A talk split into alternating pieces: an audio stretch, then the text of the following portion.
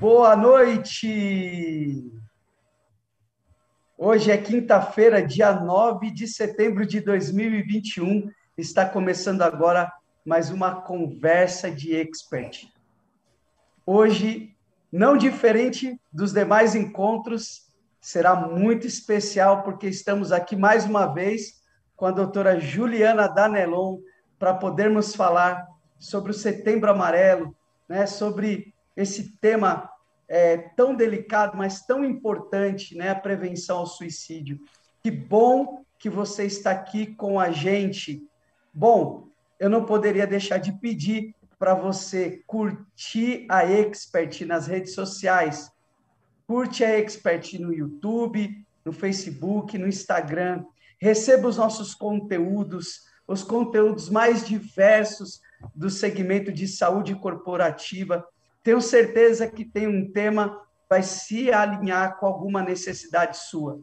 Legal? Então é isso. Nós estamos dando início aqui agora ao nosso bate-papo, que você possa ir chegando, compartilhando, compartilha, convida seus colegas de trabalho, convida sua família. Eu acredito que o que nós vamos tratar aqui hoje não é apenas para o mundo corporativo, pelo contrário, o tema abordado aqui faz parte da sociedade, da nossa sociedade nos dias de hoje, e é claro que precisa também ser abordado dentro das nossas empresas.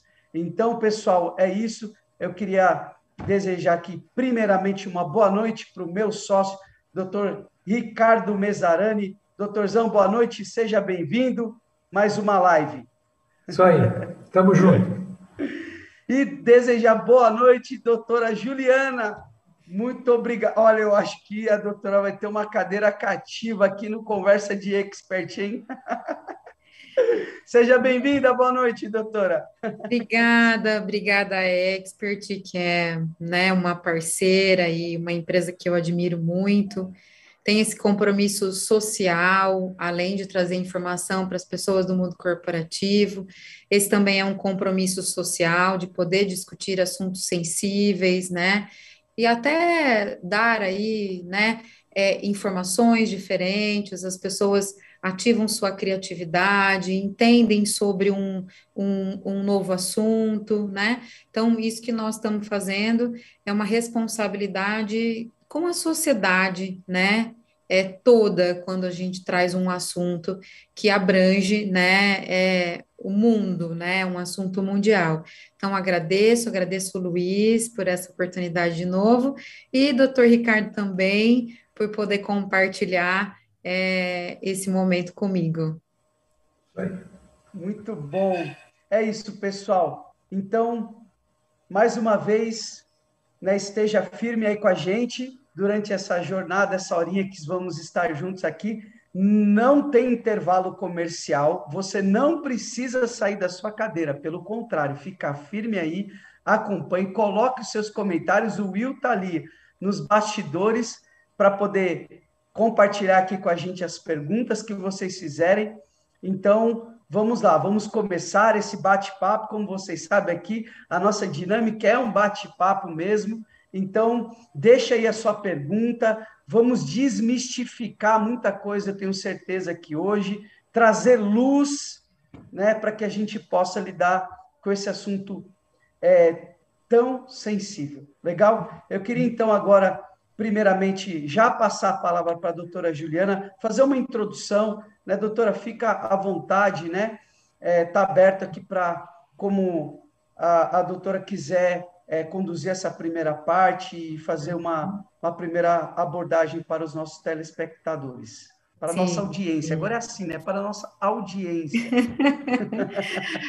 Luiz, você falou uma palavra extremamente importante, né? Então, primeiro que eu sou uma uma, uma profissional muito ativa, né, no, no, no assunto do suicídio, né, vivi algumas experiências, nunca perdi um paciente, mas vivi com eles momentos extremamente delicados, né, e você usou a palavra luz, né, e há dois anos atrás, antes dessa pandemia, né, foi o primeiro evento que, que eu fiz que o nome do evento, e, e é até hoje, né, que chama Luz e Sombra, né? É da humanidade que nasce a vida. E, e, esse projeto há dois anos atrás foi muito interessante, porque a gente podia se reunir, né? E eu acabei que montando um evento junto com a equipe da Mentale, né? Para que a gente pudesse falar sobre isso. E, surpresamente, né? É, nós tivemos mais ou menos uns, umas 400 pessoas presentes nesse Nossa. evento que nós fizemos, né? Então, a primeira coisa, né, que eu trago é que apesar de ser um assunto que nós não gostamos de falar, muitas vezes não gostamos de ouvir, muitas vezes não gostamos de saber muito sobre isso, e até, né, a gente se afasta um pouco, né, dessas situações e desses e desses dados, e vou explicar por quê, né? A questão do uhum. suicídio, ele traz uma sensação de impotência muito grande, né? Para os médicos, para os familiares, para os amigos, para a comunidade, porque mesmo quem domina né, um pouco sobre esse assunto também tem muito medo, né, muito receio de que aquilo tudo que você está investindo não tenha um desfecho positivo, né? Então, quando nós não sabemos lidar, ou então nós temos muito receio de lidar com alguma coisa, a primeira coisa que a gente faz é se afastar. É uma forma da gente se proteger, né?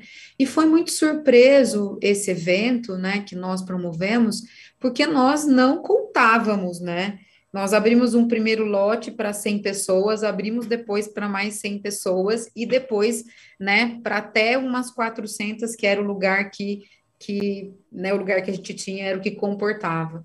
E nesse evento eu trouxe algumas pessoas que passaram por isso, né, que foi a Rebeca Guzmão, que é uma nadadora, não sei se vocês se lembram, né, ela foi pegando, foi, foi pegando doping, né, e ela teve aí problemas seríssimos, né, então, sem discutir a questão, né, mas o sofrimento dela, ela escreveu um, um livro, né, A Hora da Retomada, né, onde ela conta um pouco tudo isso, e nós trouxemos o Tico Santa Cruz, que tem uma história, é, frente à saúde, à saúde mental dele, da família dele, e ele faz uma música que eu indico para todo mundo, né? O assistir o clipe e ver a música, ouvir a música, que chama Ilumina o Mundo, né? E ali ele vai contar um pouco da história de, dele naquela música, é uma música que traz muito mais do que do que pensar na questão do suicídio, é pensar na questão da vida, né? Então, quando nós discutimos esse esse tema e nós falamos sobre ele em qualquer âmbito da nossa vida, social, no mundo corporativo, né, na nossa família, nós estamos trazendo luz, né? Perfeito. Nós estamos iluminando aquele aquele aquele ambi ambiente sombrio que a pessoa se encontra quando ela pensa ou quando ela traz alguma questão que remeta ao suicídio, né?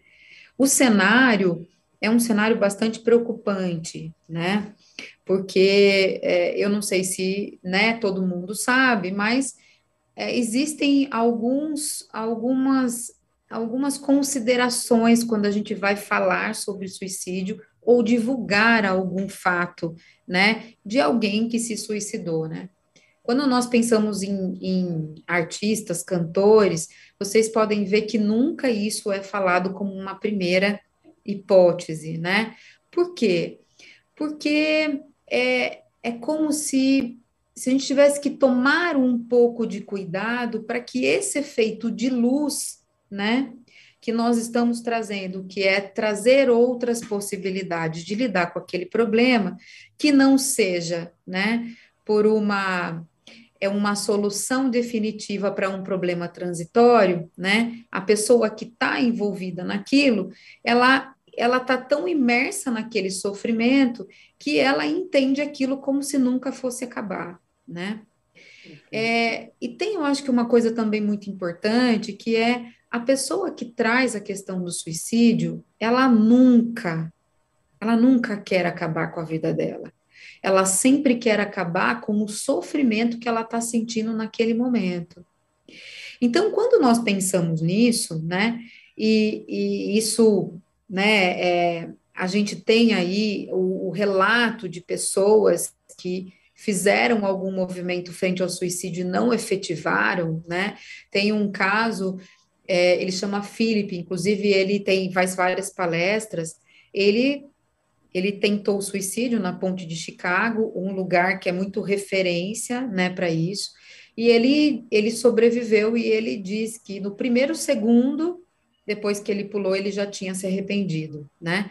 Então, são essas falas que é, nos motivam, né, a falar sobre isso, porque essas pessoas estão nessa escuridão e nós sabemos que não estamos nesse estado de sofrimento, que essa pessoa precisa que alguém ilumine é, esse caminho dela e ilumine com outras possibilidades, né? Então, o que, que nós temos de, lá, de dados hoje, né? 800 mil pessoas por ano cometem suicídio, né? Uau. Então, isso é, é muita gente. É um número grande, né? Um número que merece muita atenção. Isso significa um suicídio a cada 40 segundos, um suicídio isso a nível mundial, mundial, né? a cada 40 segundos a gente tem um suicídio efetivado, e para cada suicídio efetivado, nós temos 11 tentativas, né? Nossa. Um número de cada 11 tentativas a gente tem uma efetivação. Então, a gente pega esse número aí de 1 a cada 40 e faz essa proporção, e nós vamos ver que a gente tem um número muito grande de pessoas acometidas, né, pela questão não do suicídio, mas pelas problemáticas da vida, aonde colocam alguns desafios que essas pessoas naquele momento não conseguem pensar em outra alternativa, né? É, Para vocês terem, né, então, noção, uma pessoa atenta à sua vida a cada três segundos, então, isso é bastante, né? Quando nós pensamos em atenta, né, contra a sua própria vida, nós estamos pensando, porque também tem uma questão importante, né? Então, ah, essa pessoa, porque ela tomou só 10, 10 remédios, ela não estava. Ela estava querendo chamar atenção, ela estava querendo é, provocar né, as pessoas que estavam ali. Isso é uma coisa que nós nunca devemos partir para esse caminho, né? Nunca essa interpretação, porque é, não cabe a nós fazer um fazer o julgamento, né? né, sobre o, o tamanho do sofrimento daquela pessoa, né? Então, 79% dos suicídios no mundo ocorrem em países de baixa e média renda, né? É, só que 90% dos adolescentes são responsáveis pelo índice de suicídio em países de média e alta renda né? Nossa. Então, a gente tem os adolescentes aí como uma população mais sensível, a gente acabou de ter aí o caso Lucas, né? As pessoas devem ter acompanhado aquele menino que se que cometeu o suicídio e a mãe está fazendo um movimento muito interessante aí, né? E porque veio né, por uma, uma retaliação pelas redes sociais, né? Então, a gente precisa olhar para isso, né? Então, quando a gente pensa o Brasil, ele é o oitavo país, né, no ranking mundial de suicídios efetivados, né? Agora, ao que está ligado, né? Qual é a principal questão do suicídio? A principal questão que antecede isso é a questão de saúde emocional, né? De saúde mental. Hoje nós temos a questão da saúde mental e também do suicídio como é, uma causa é, considerada de extrema importância, né? E de caráter assim já de, de, de importância pública mesmo, né? Então, isso deixa de ser os casos de exceção que a gente tinha na sociedade e a gente começa a ver, né, a poder verificar isso no nosso cotidiano de forma geral. Isso não tem classe social, isso não tem é, nível hierárquico, isso não tem nenhum tipo de segregação para a gente dizer que existem algumas pessoas que estão mais propensas a isso, né? Acho que mais uma coisa que o suicídio ele tem prevenção, né? Então você pode prevenir o suicídio, mas você não pode prever um suicídio, Né? Por isso que as ações em saúde mental, elas são extremamente importantes, o acesso ao, aos tratamentos, eles são extremamente importantes, né? Exatamente por isso. Hum. Uau! Muito bom. Muito bom. Muito bom algo acrescentar aí, doutor? É, não, eu só queria Bom, acrescentar, acho que é impossível, né? Porque... É. Até porque eu acho que da próxima vez eu não vou falar que vai ser um bate-papo, não. Melhor a gente fazer uma palestra, que é tão bom ficar ouvindo ela, né? deixa ela falar. A gente fala pouco e deixa ela. É, melhor, achei melhor. Mas pegando assim o, o, até o gancho da nossa última live, né?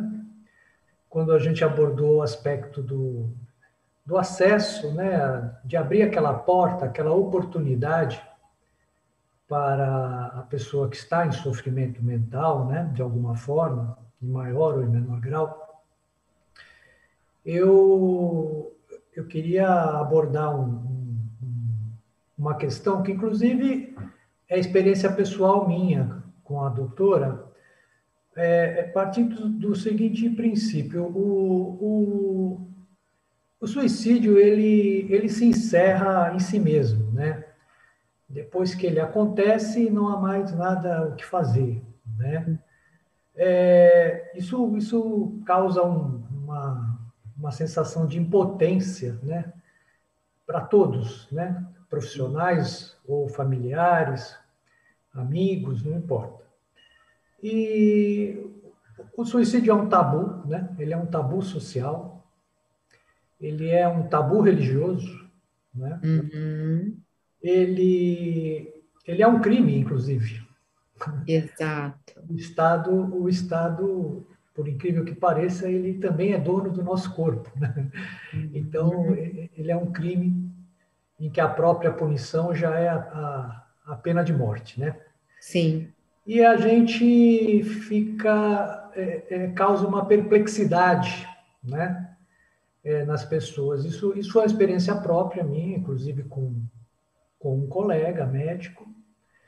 E eu queria ouvir da doutora essa questão dessa pessoa que aparentemente, né, problemas todos nós temos, né, mas aparentemente eu já tive alguns casos, né, é, é, que eu pude é, não presenciar, mas acompanhar, e de pessoas que aparentemente estavam vivendo uma vida normal, né, sem grandes problemas, é, às vezes algum contratempo familiar, vivendo uma separação, alguma coisa, e é, ou nem isso, né, que é pelo menos que fosse público, e de repente a gente chega à notícia que a pessoa tirou a própria vida. Queria ouvir da doutora a, a, alguma coisa nesse sentido, né? Para os que ficam uhum. aqui, né?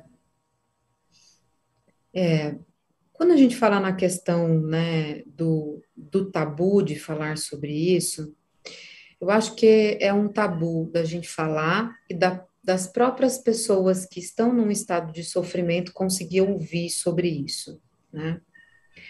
A questão da nossa fragilidade, da nossa vulnerabilidade física, da nossa fragilidade psíquica, ela sempre entra num processo de negação, né?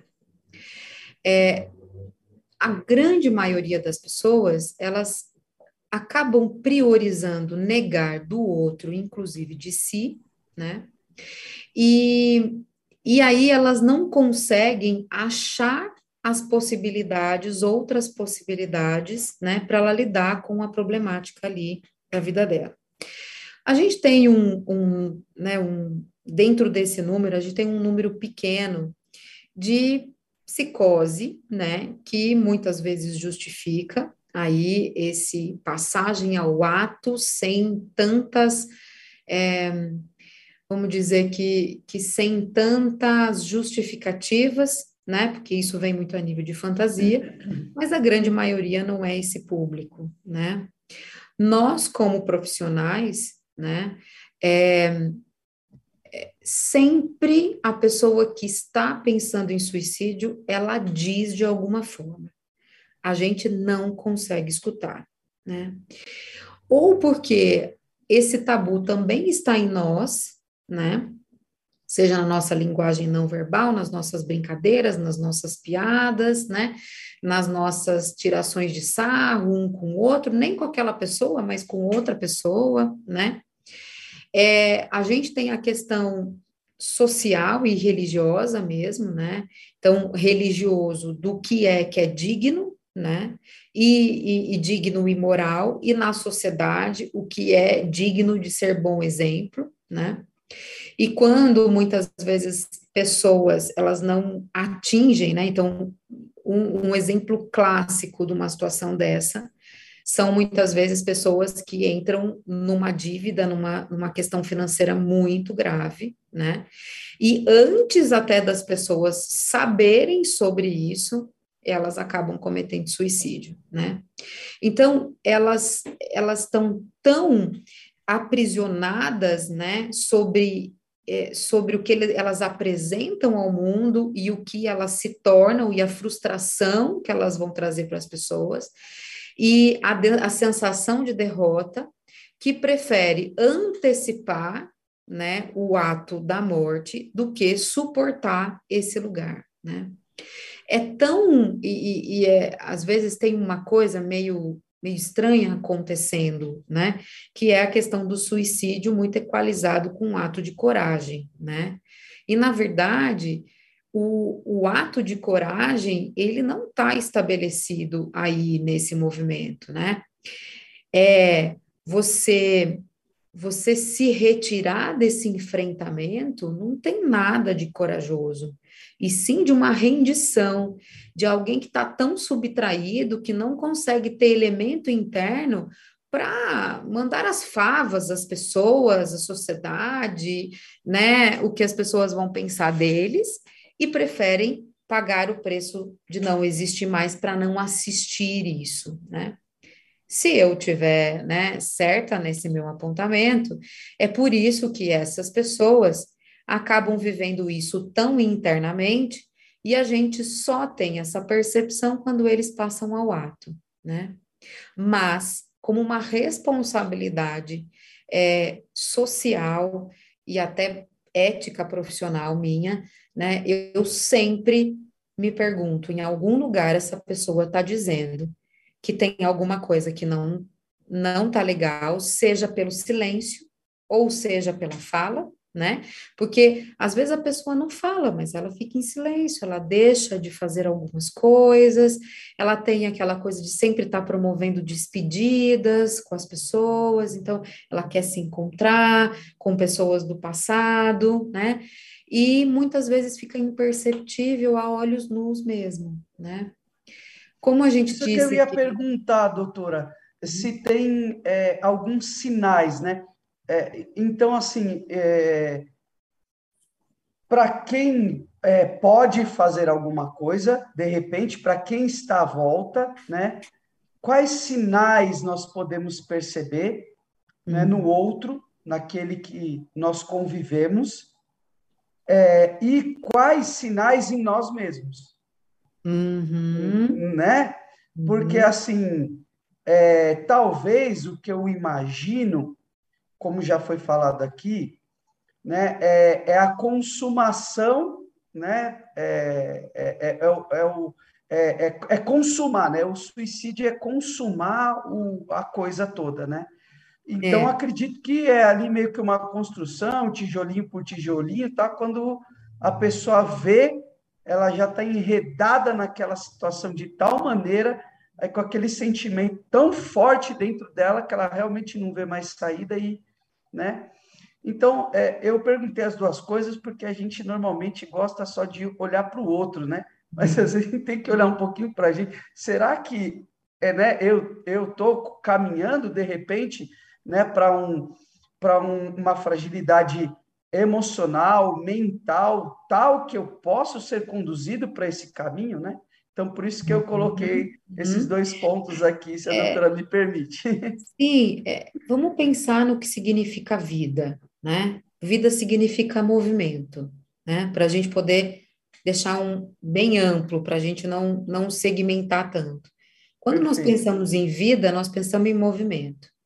Todas as vezes que observamos o outro ou a nós mesmos, nos, nos esquivando de movimentos, nos defendendo de movimentos, de movimentação do corpo, de movimentação dos nossos comportamentos de aprendizado, de movimentação da nossa vida social, de movimentação dos nossos relacionamentos, então, é, é, estar se relacionando afetivamente, então, nós não mais vamos, não mais começamos a não mais frequentar, né? Então, quando alguém chega assim e fala para mim, ah, Juliana, meu filho, noite de Natal, que a gente vai se reunir na casa da avó, ele não quer ir na noite de Natal, né? A noite de Natal, né? Então, vão ter algumas pessoas que vão dizer assim: ah, mas ele, o que, que tem ele não querer ir na noite de Natal? Qual é o problema? Tem muito problema, né? Primeiro, porque é um símbolo. É, nós vivemos nessa sociedade, não vivemos em nenhuma outra. Esse é um símbolo de união, de se encontrar, de se cumprimentar e de, de alguma forma, é, entrarmos em contato afetivamente, né? Mesmo que a noite do Natal na casa da avó, na casa da tia, toda vez é a mesma coisa, toda noite de Natal, a mesma acaba coisa. Acaba em briga. É, acaba em briga, porque briga porque quem levou, quem não levou, pô, é chato. Mas não é. É isso, isso é um, um bom exemplo, que parece um comportamento tão inocente, mas que ficar em casa na noite de Natal é muito mais preocupante alguém que, que escolha ficar na noite de Natal em casa sozinho do que aquela que vai reclamando em todas as noites de Natal e sai brigando com todo mundo. Essa tá essa me dá muito menos preocupação, preocupação do que aquele que ficou em casa. Então, quando nós pensamos em vida, nós pensamos em movimento. Quando nós pensamos em morte, não estamos falando da morte do corpo, né? Nós estamos falando de uma morte simbólica, né? É quando você começa a ver tanto nós quanto os outros se paralisando, parando de se movimentar gradativamente, né? Ele vai entrando dentro de si e ali, né? Até as pessoas que não estão no movimento de, né? No momento de, de é, de comprometimento emocional, se a gente parar e ficar olhando para dentro, vamos achar um monte de coisa, né? Mesmo que a gente não esteja sofrendo, né? Então, esse, essa é a principal importância. Muito interessante né? isso, nossa. Quando alguém para de se movimentar, vamos, não, vamos, não, mas então vamos, também não, né? E você vai fazendo e, e, propostas, e é isso que a gente vai tendo: uma paralisação do corpo e do emocional. Nossa, Legal. muito bom. É, posso fazer mais uma pergunta? Sim. Você manda aqui, chefe. É, então, a gente, é, assim, eu acho que é indiscutível, né, essa, esse, esse pré-requisito ou essa premissa depressiva, né? um estado depressivo pré-suicídio. Não é? eu, eu gostaria de ouvir da doutora alguma coisa sobre depressão e suicídio. Como pensar depressão? A própria palavra está tá dizendo. Depressão é, é algo que tem uma queda, é alguém que está abaixo né, de uma linha de um, vamos dizer que de uma faixa ali, né, onde ali tem algumas oscilações. Então, às vezes está melhor, tem dia que não tá, tá mais com vontade, mais animado, tem dia que não tá, né? Então, é essa faixa é uma faixa natural, né? Que é, talvez essa seja uma, uma, uma, uma questão importante, que é as pessoas exigirem ficar num estado de euforia, isso é muito ruim, muito prejudicial, porque é impossível ficar nesse estado. Né? Quem conhece um pouquinho sobre as patologias, a gente vai gerar outras patologias, quem fica nesse, nesse estado, isso não condiz com a nossa existência. A depressão é aquilo que está abaixo dessa linha aí, desse, dessa faixa da nossa naturalidade, né? A depressão, ela é, ela é marcada por um fator, a falta de sentido. Precisa tomar banho. Ah, para que, que eu vou tomar banho? Ah, não preciso comer, eu não preciso tomar banho, não preciso sair de casa, eu não preciso trocar a roupa do pijama, né? Quando você vê, né, uma pessoa entrando numa dinâmica depressiva, que é, é ficando em níveis abaixo, né, do que o nosso cotidiano aí nos, nos convida, né? ele começa a ter essa sensação de que a vida não tem sentido. Diferente do, do transtorno, por exemplo, os transtornos de ansiedade, os vários que temos, que ele não, ele, ele não fica né, nesse, nesse modo operante, ele está lá, ele está muito mais ansioso, Ativo. ansiando, né? O dia de amanhã, que tem e tudo mais, né? Então ele sofre por isso, por um excesso de futuro, né? E a depressão, ela tá marcada por um excesso de passado. O excesso de passado é, atuando internamente nas lembranças, nos questionamentos, nas não aceitações, faz com que ele saia desse circuito necessário da vida, entre num, num estado de depressão, de depreciação da sua condição de vida, e aí ele começa a ser engolido por um processo de que a vida não tem sentido, né? E aí é essa ligação, quando nós entramos nessa depressão, aonde começa a questionar o sentido da vida, é que a, a possibilidade do suicídio passa a ser algo que é, que nos intriga, que nos preocupa e que merece uma observação. Uhum. Muito bom, muito bom. É, eu acho que a doutora também tocou aí num ponto, acho que voltando ainda assim um pouquinho no, no, no nosso olhar para com o outro, a doutora comentou lá no início, né, sobre julgar, sobre não é fácil, né? Acho que tem muitas pessoas aqui, além do eu, né, da, a gente tem que já aprendemos um pouco sobre isso, mas como a gente lida com uma com uma pessoa que está com esse viés, né, que está com, com nesse caminho, né, é, ou, ou, enfim, né, com as dores aí da vida, com é, os sentimentos né, mal resolvidos, está né, caminhando para esse lugar de depressão, caminhando para esse lugar né, mais perigoso, se isolando, entrando dentro de uma concha lá, se é que eu posso falar assim como a doutora colocou, né, a vida não tem mais sentido, eu não quero mais interagir, não quero mais participar, né, a pessoa fica ali no canto dela o tempo todo, sequer troca um, meia dúzia de palavras, como é que a gente pode né, fazer algo? Porque o primeiro passo, no meu ponto de vista, para que a gente possa fazer alguma coisa por alguém é a pessoa reconhecer que ela precisa, né? Às vezes, como é que eu ajudo? A pessoa tem que entender que ela precisa de ajuda. Não sei se eu estou é, uhum. pensando da forma correta, mas como a gente aborda, como a gente abraça, como lida, né, com essa pessoa de forma com que possamos contribuir, né? Porque também você ficar vendo tudo isso acontecer e não fazer nada, né? Hum. É, aí é complicado, porque depois gera até um. Se chega a pessoa de vias de fato, você vai se culpar, né? Poxa, eu poderia ter feito alguma coisa, a pessoa estava do meu lado, eu estava percebendo que algo estava estranho, que algo não estava né, é, indo bem e eu não fiz nada. Né? Então, uhum. como fazer alguma coisa, né? Vamos pensar que existe dois grandes momentos aí, né?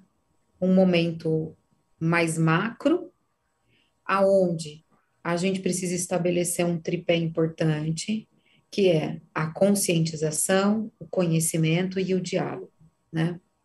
Ninguém vai se sentir à vontade pedindo ajuda para um grupo de pessoas, para uma família ou para um ambiente que ele esteja convivendo, aonde tem opiniões e falas sobre isso muito pouco desenvolvidas, né? Uhum. Então, quando nós pensamos em ter uma conscientização, a gente poder falar sobre isso, entender sobre isso e nos conscientizarmos de é, é, de como isso se apresenta no nosso cotidiano. Então, assistir palestras, assistir vídeos, participar de rodas de conversa de desenvolvimento, né? Isso faz com que nós nos, nos, é, nos abaste que, que a gente se abasteça de conhecimento para a gente começar a ter uma fala de modo geral e cotidiano, aonde a gente não não deixe esse outro quando ele precisar com qualquer receio de falar com a gente sobre esse assunto, né? Vou dar um exemplo. Você lê lá uma notícia de um, né, um ator, um cantor que cometeu um suicídio. Nós estamos aqui num ambiente e aí fala assim, gente, mas você acha que precisava de um negócio desse? Para que fazer isso? Hum. Tinha tudo na vida. Essas pessoas acabou, que né? Se acabou um dia elas, elas precisarem, é, ou se elas estiverem, ou um dia precisarem, elas nunca vão te procurar.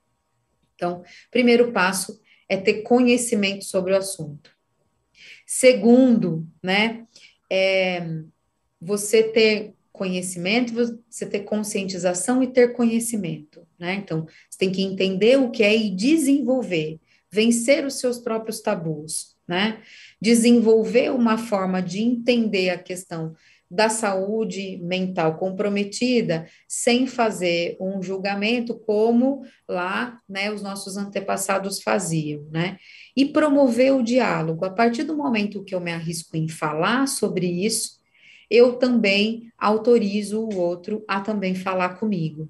Então, falar sobre isso representa nossas ideias, representa nossas concepções, nossas habilidades, né, para poder discutir sobre aquele assunto, e fatalmente, se alguém ali tiver nesse momento, vai ter uma transferência positiva com você e ela vai acabar se sentindo à vontade para conversar com você sobre algum problema né, que ela esteja.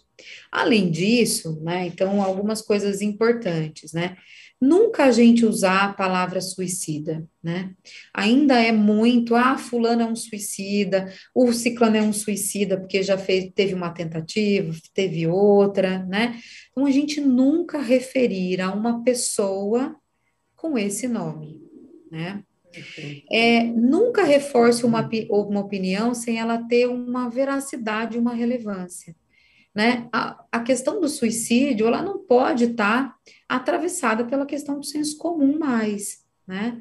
Então, se você não tem conhecimento para aquilo e ninguém é obrigado a ter, que você acione uma rede, né, de pessoas que possam ajudar, mas que você não emita opiniões que você mesmo não domina, que você escutou, que você viu lá, né, uma frase, e aí você interpretou do Isso jeito... Isso é importante, né, doutora, que a gente está num momento, como sociedade, todo mundo sabe tudo, né? Superficialmente, é todo mundo tem uma opinião formada sobre algo, todos nós temos, né?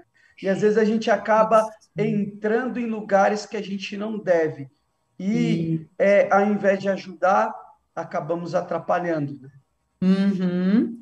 É, falar sobre bem-estar e saúde mental é sempre uma saída importante, né?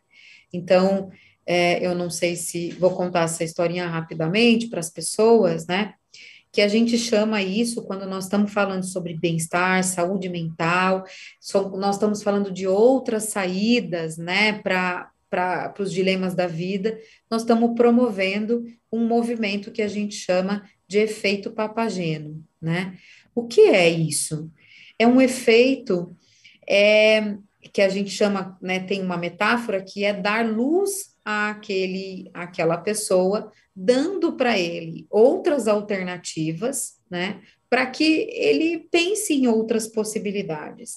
Isso vem de uma obra do Mozart, né, que chama A Flauta, que ele tem um personagem, né, que, que é o Papageno, aonde ele ele tá, né, momento de um sofrimento emocional muito grande por um amor perdido, e ele está decidido a se suicidar e aparecem três espíritos ali, né, na obra, né, é, aparecem três espíritos que começam a dizer para eles que existem para ele que existem outras possibilidades que ele pode ter outros caminhos e ele desiste do suicídio, né?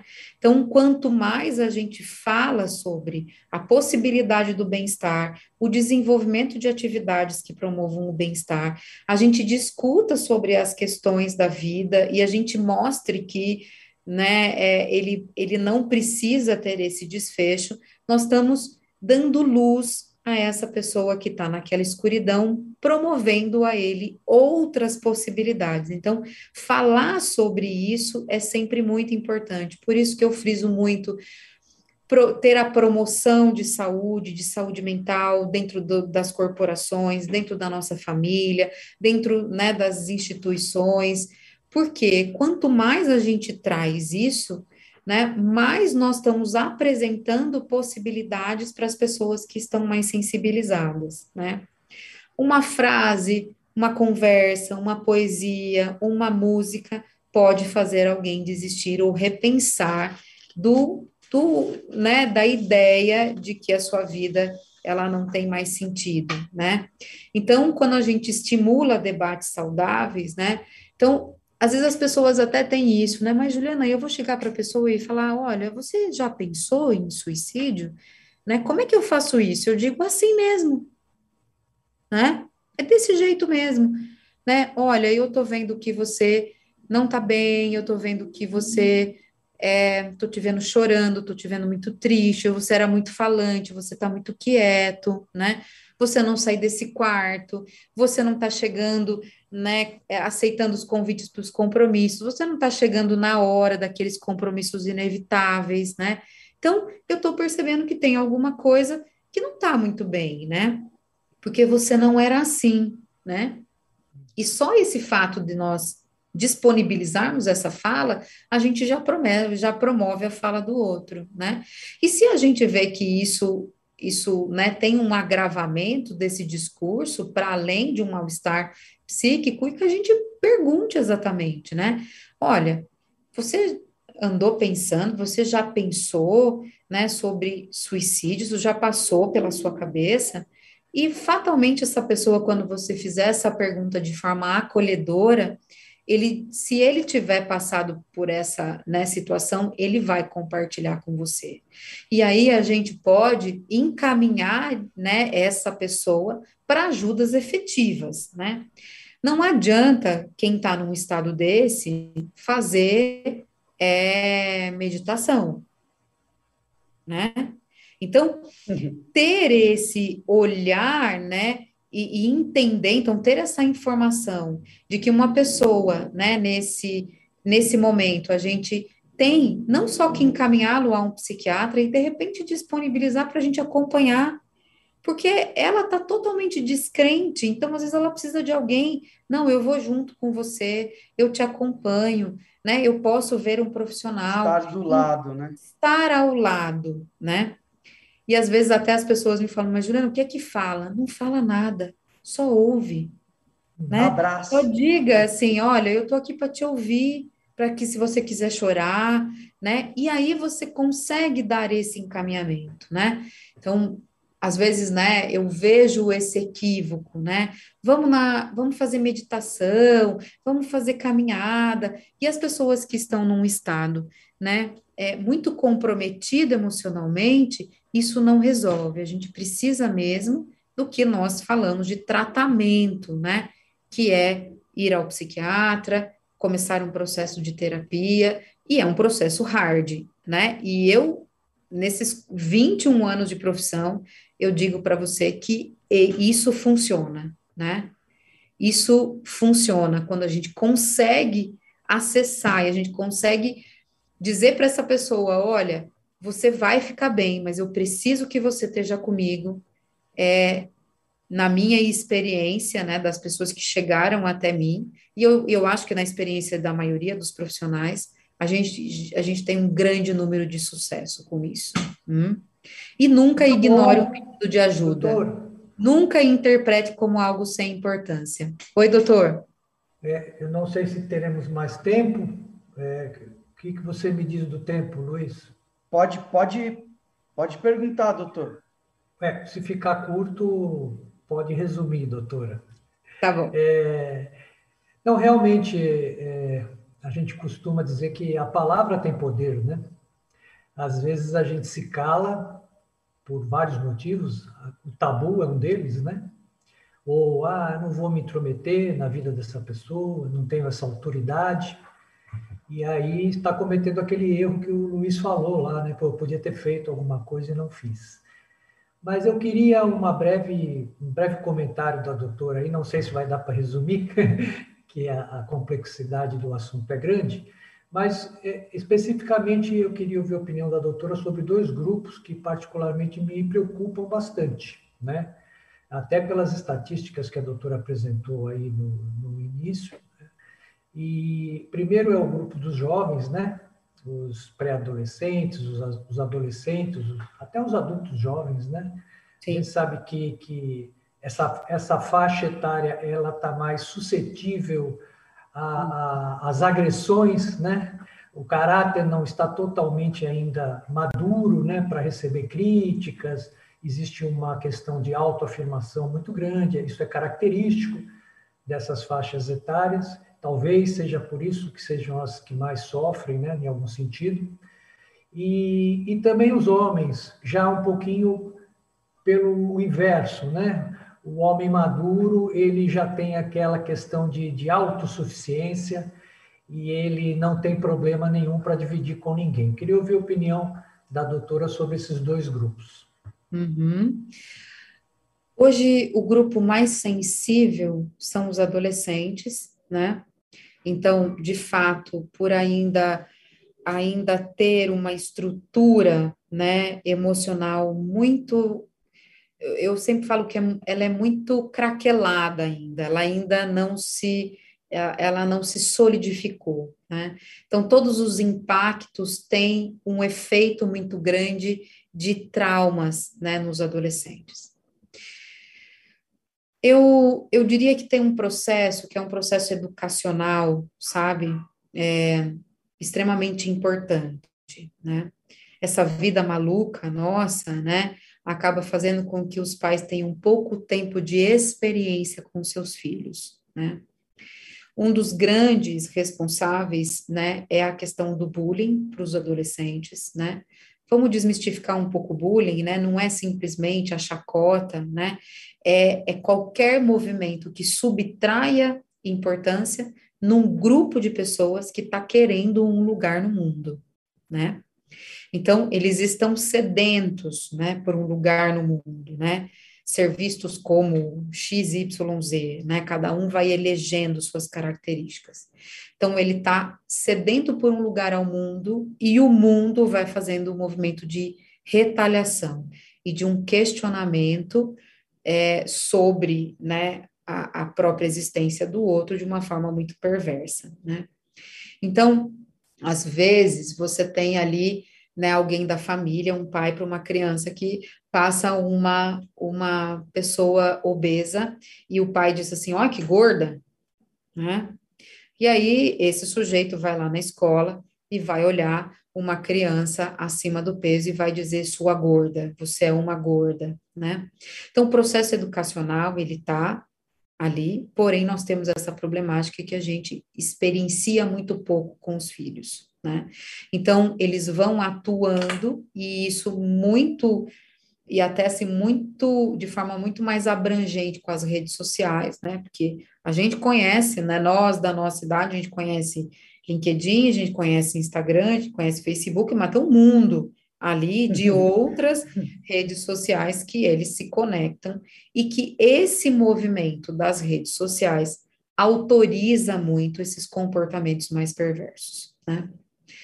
é, o adolescente precisa, né? Eu, né, nesse evento teve uma pessoa que fez uma pergunta assim: a minha filha tem 12 anos, 11 anos, eu não me lembro, e ela ela não quer que eu mexa no celular dela porque eu estou invadindo a privacidade dela, né?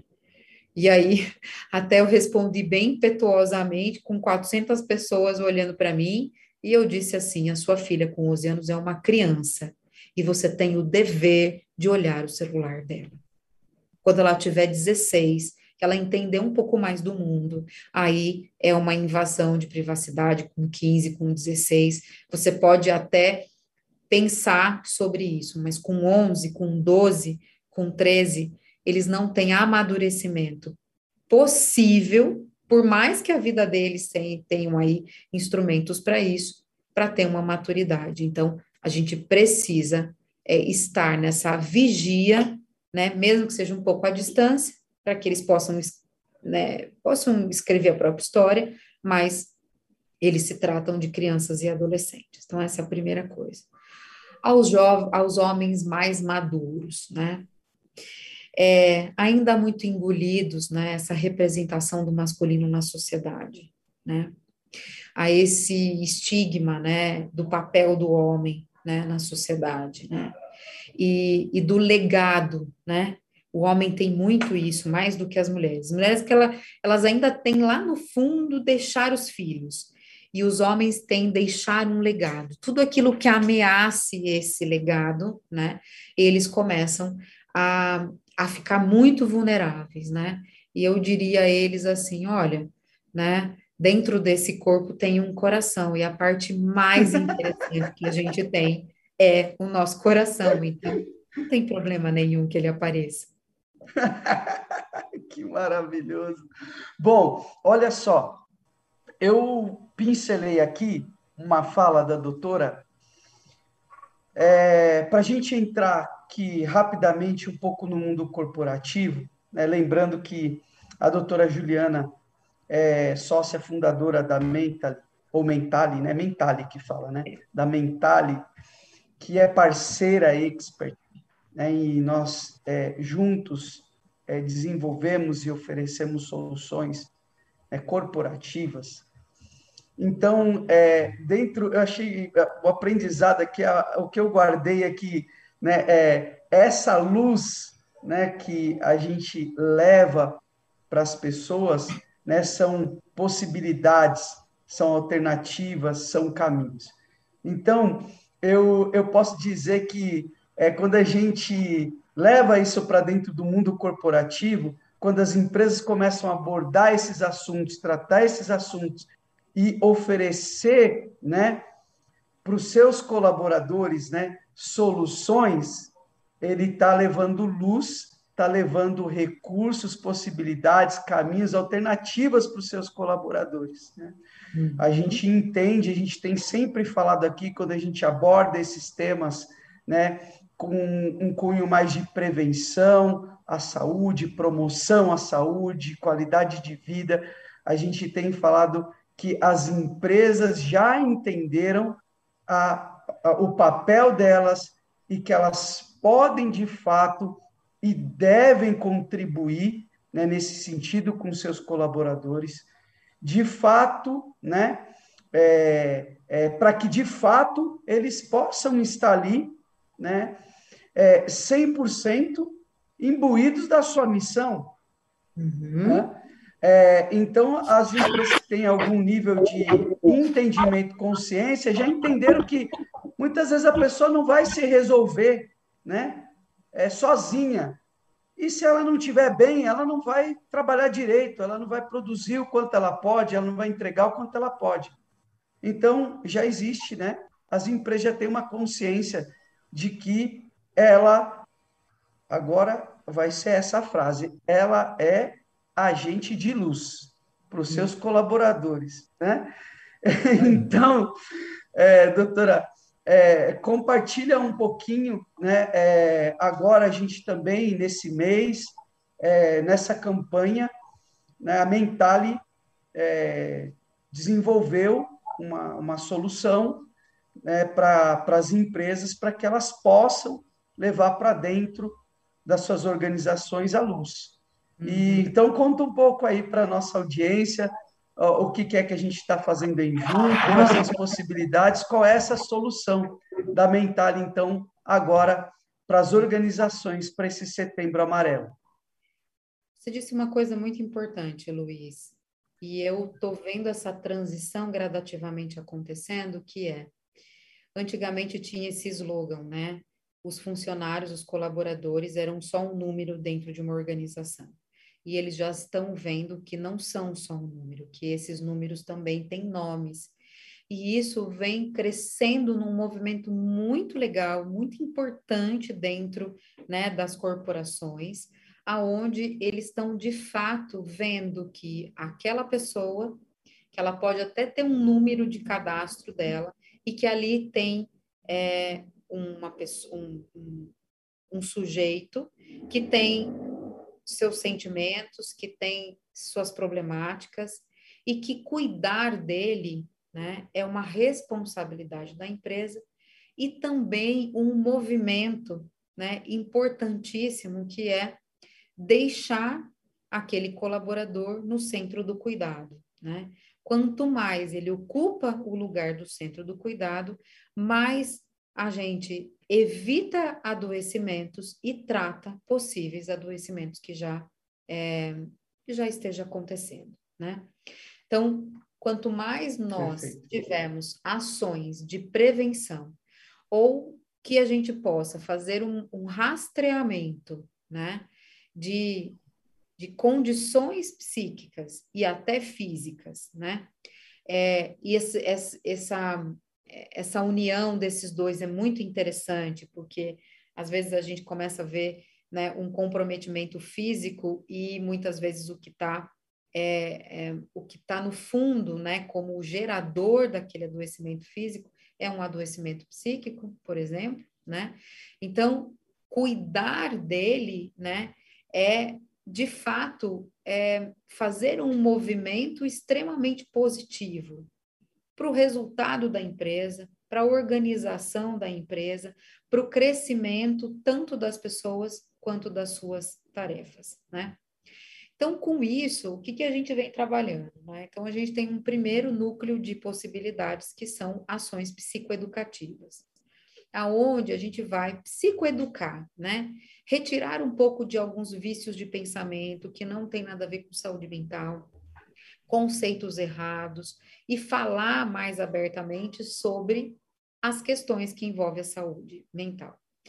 Quando eu comecei, né, então tinha assim, ah, nós vamos falar sobre suicídio. Na verdade, não estamos falando de suicídio, estamos falando de vida, né, quando a gente vai Perfeito. falar sobre suicídio. E às vezes as, as empresas esperavam uma participação muito pequena dos seus colaboradores. E já fizemos ações com 500, 600 pessoas, numa empresa aí de mil pessoas, né? É, as, é, presentes nessas ações. 60% do público.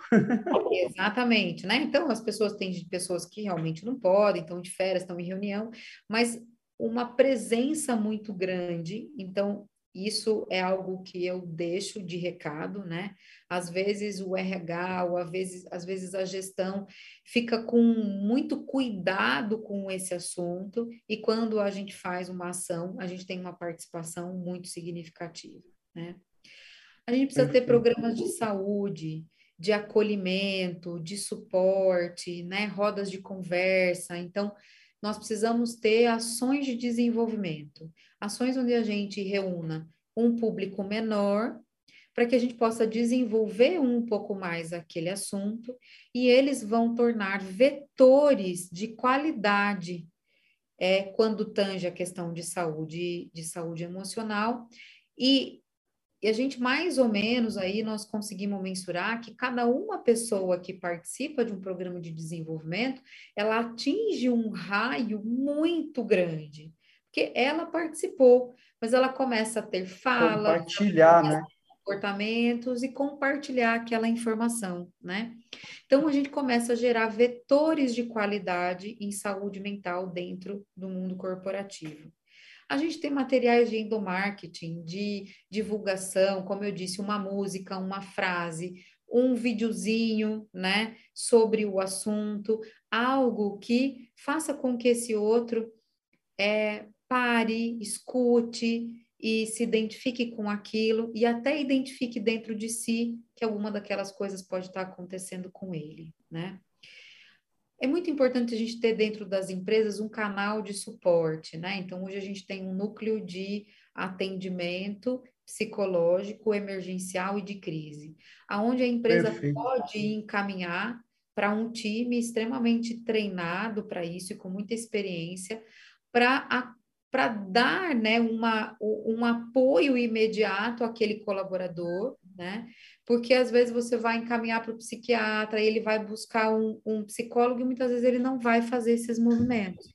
Então, você ter um, um canal de, de atendimento e de apoio para esses casos mais sensíveis é, faz muito sentido, porque você também evita o agravamento, às vezes um mês, né? Aquela pessoa esperando uma consulta pode ser algo que né, prejudique muito aquela pessoa, então ter um, um canal de apoio.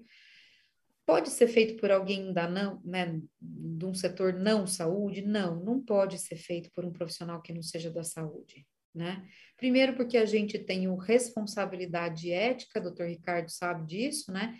Com o sigilo e o respeito que a gente vai adquirindo nessa nossa jornada de estudo, de desenvolvimento de atendimento, né? Então, é importante que seja um profissional da saúde, que esteja, é, ele venha dessa formação ética, né? Porque às vezes um canal que não é de alguém da saúde, isso pode, sem ser, né, por mal e sem ser para querer prejudicar, que isso tenha é, uma vazar um pouco dessas informações e isso seria trágico, né? E principalmente treinamento de liderança, né?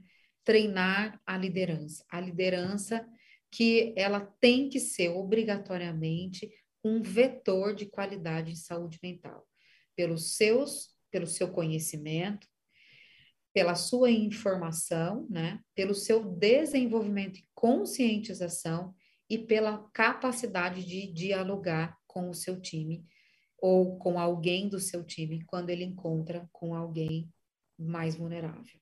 Hum? Muito bom, meus queridos, solução completa, né? Diagnóstico, prevenção, né? E intervenção, se for o caso, né? É, eu acho que é por aí, né? Uma solução é, completa da Mentale junto com a Expert. Nós estamos muito felizes é, e claro que é, o nosso objetivo aqui é compartilhar é compartilhar é, conhecimento, é compartilhar né, experiências com vocês que estão nos acompanhando, e sim também é, é nos colocar como uma alternativa né, para a sua empresa, recursos humanos da sua empresa, uma alternativa para ser apoio para os seus colaboradores e contribuir para um ambiente corporativo positivo, um ambiente corporativo saudável, o um ambiente corporativo, sim, que tem foco em resultado, que tem foco em entrega, mas que faz isso de uma forma saudável. Então, eu estou muito feliz. É, os encontros com a doutora Juliana fluem assim, de uma forma muito bacana, muito natural, é sempre muito bom. É, e né, assim, é só gratidão aqui no nosso coração por mais esse encontro, por mais esse tempo juntos. De verdade, nós esperamos que tenhamos contribuído com vocês que nos acompanharam ou que vão ouvir depois através é, dos nossos podcasts, enfim, ou através do YouTube. Vai ficar tudo salvo, guardado lá. Inclusive, você vai ver aí no YouTube. Essa live está sendo transmitida apenas pelo YouTube tá? E aí na, no link aí, é bio que chama, Will, sei lá, no link da bio aí, né? Tem uma landing page para você entrar em contato conosco, receber um material nosso, receber mais esclarecimentos sobre o tema, se quiser fazer uma reunião, né, conosco, com a Expert, com a Mentale, né, dar mais detalhes sobre o projeto, sobre a campanha que a gente desenvolveu agora para esse mês de setembro, nós estamos à disposição de vocês ok? Eu queria abrir, então, aqui agora, primeiro para o doutor Ricardo fazer as considerações finais dele e depois a doutora Juliana. Legal, muito bom. A gente falou muito bom juntinhos, só que o meu microfone estava mutado, então meu, meu muito bom não apareceu. E, e eu, eu queria só dar uma linhavada final na, na no mundo ocupacional, né, nós temos um, um jargão que se chama rádio peão, né?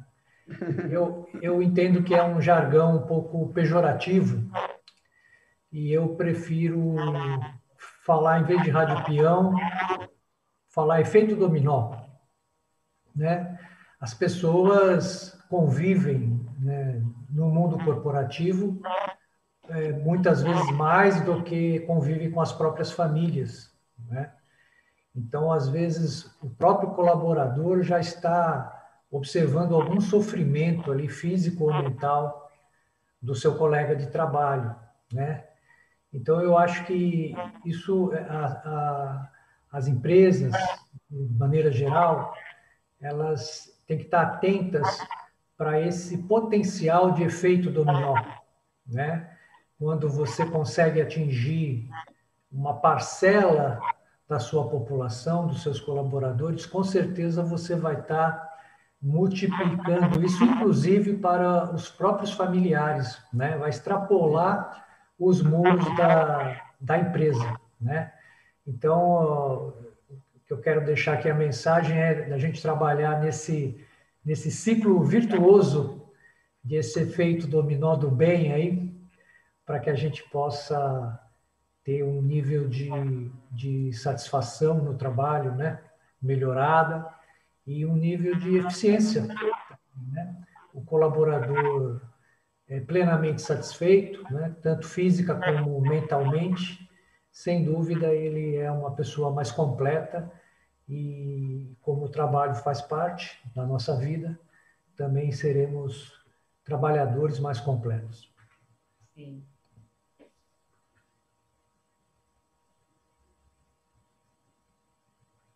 Doutora?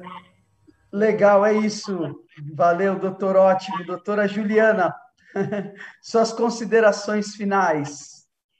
É, vamos lá. Acho que é importante, doutor Ricardo, que você falou, né?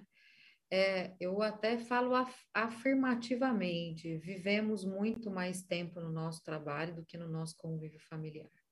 E não é porque a gente está home office que nós não convivemos muito mais tempo né, muito mais intimamente, né, com os nossos pares, né, onde a gente vive as nossas angústias, nossas frustrações, nossas nossas nossas conquistas ali. Então, nós vivemos muito mais tempo, né, com as nossas tarefas do trabalho do que com o nosso lazer e o nosso convívio familiar.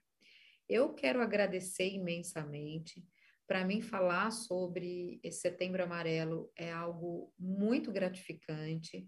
Eu não tenho dúvida que várias das pessoas é, fizeram referência a alguém, lembraram de alguma história, lembraram de alguma situação que viveram e agora estão muito mais instrumentalizadas para, pelo menos, ter maiores percepções e eu não tenho dúvida que vão salvar vidas deixo para vocês, né? Então, o que fazer, né? É, é, imediatamente com alguém que esteja nesse momento.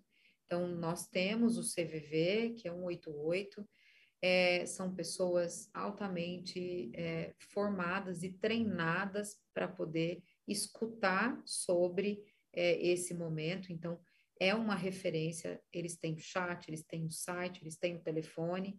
Então, não hesitem se vocês tiverem alguém ou se vocês passarem por algum momento onde vocês estão num estado de desespero muito grande ou alguém procura, não hesitem em encaminhar para o CVV um órgão sério e de extremo, extrema responsabilidade de desenvolvimento.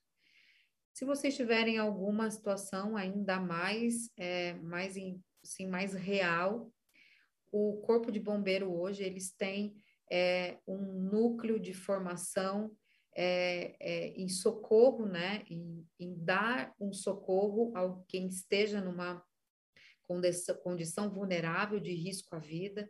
Então, não hesitem em chamar o corpo de bombeiro. Eles já evoluíram muito com isso, então eles não mais têm uma atuação tática, eles têm uma atuação estratégica né? Então não é aquilo de aquela coisa agressiva que a gente tinha antigamente. Então eles estão preparados e desenvolvidos para isso, né? Caso nenhum dos dois lugares você se lembre, ligue para a polícia militar que eles também tem uma escuta sensível para isso. E falar sobre suicídio falar sobre vida, esperança, amor e solidariedade. Mas escutar sobre as dores da nossa existência nem sempre é tão fácil. Poder falar para alguém que saiba ouvir pode salvar vidas. Eu deixo esse recado para vocês. Uau! Não poderíamos encerrar de melhor forma. Que bom, que bom, que frase maravilhosa. Pessoal, muito obrigado, né? Muito obrigado mesmo. Muito obrigado, doutor Ricardo, doutora Juliana. É, foi uma delícia passar essa noite com vocês. É, muitas, é, né? Foi muito precioso. É, que fique né, guardado aqui dentro de cada um de nós, tudo que foi conversado aqui hoje, a gente possa aprender, crescer, olhar as pessoas de uma forma diferente e juntos a gente pode fazer, nós podemos fazer alguma coisa, né? Sozinhos é difícil. Então, é, é, acho que se cada um fizer um pouco, se a gente começar a falar, se a gente começar a interagir e, e, e trabalhar juntos, eu acredito que a gente pode ter um resultado melhor do que nós estamos tendo hoje, porque os resultados de hoje são muito assustadores. Mas vamos sempre ter a esperança de um amanhã melhor, de um dia melhor, porque precisa fazer sentido, né, doutora? Então, se a gente perder a esperança, se não fizer mais sentido de que pode ser melhor, a gente não tem é, um motivo de verdade para continuar. Então, vamos acreditar que pode ser melhor e será melhor. Legal? Um beijo a vocês, a. Foi um prazer. Obrigado, gente. Boa noite. Fiquem com Deus. Até a próxima conversa de expert. Um abração, boa noite. Tchau, pessoal.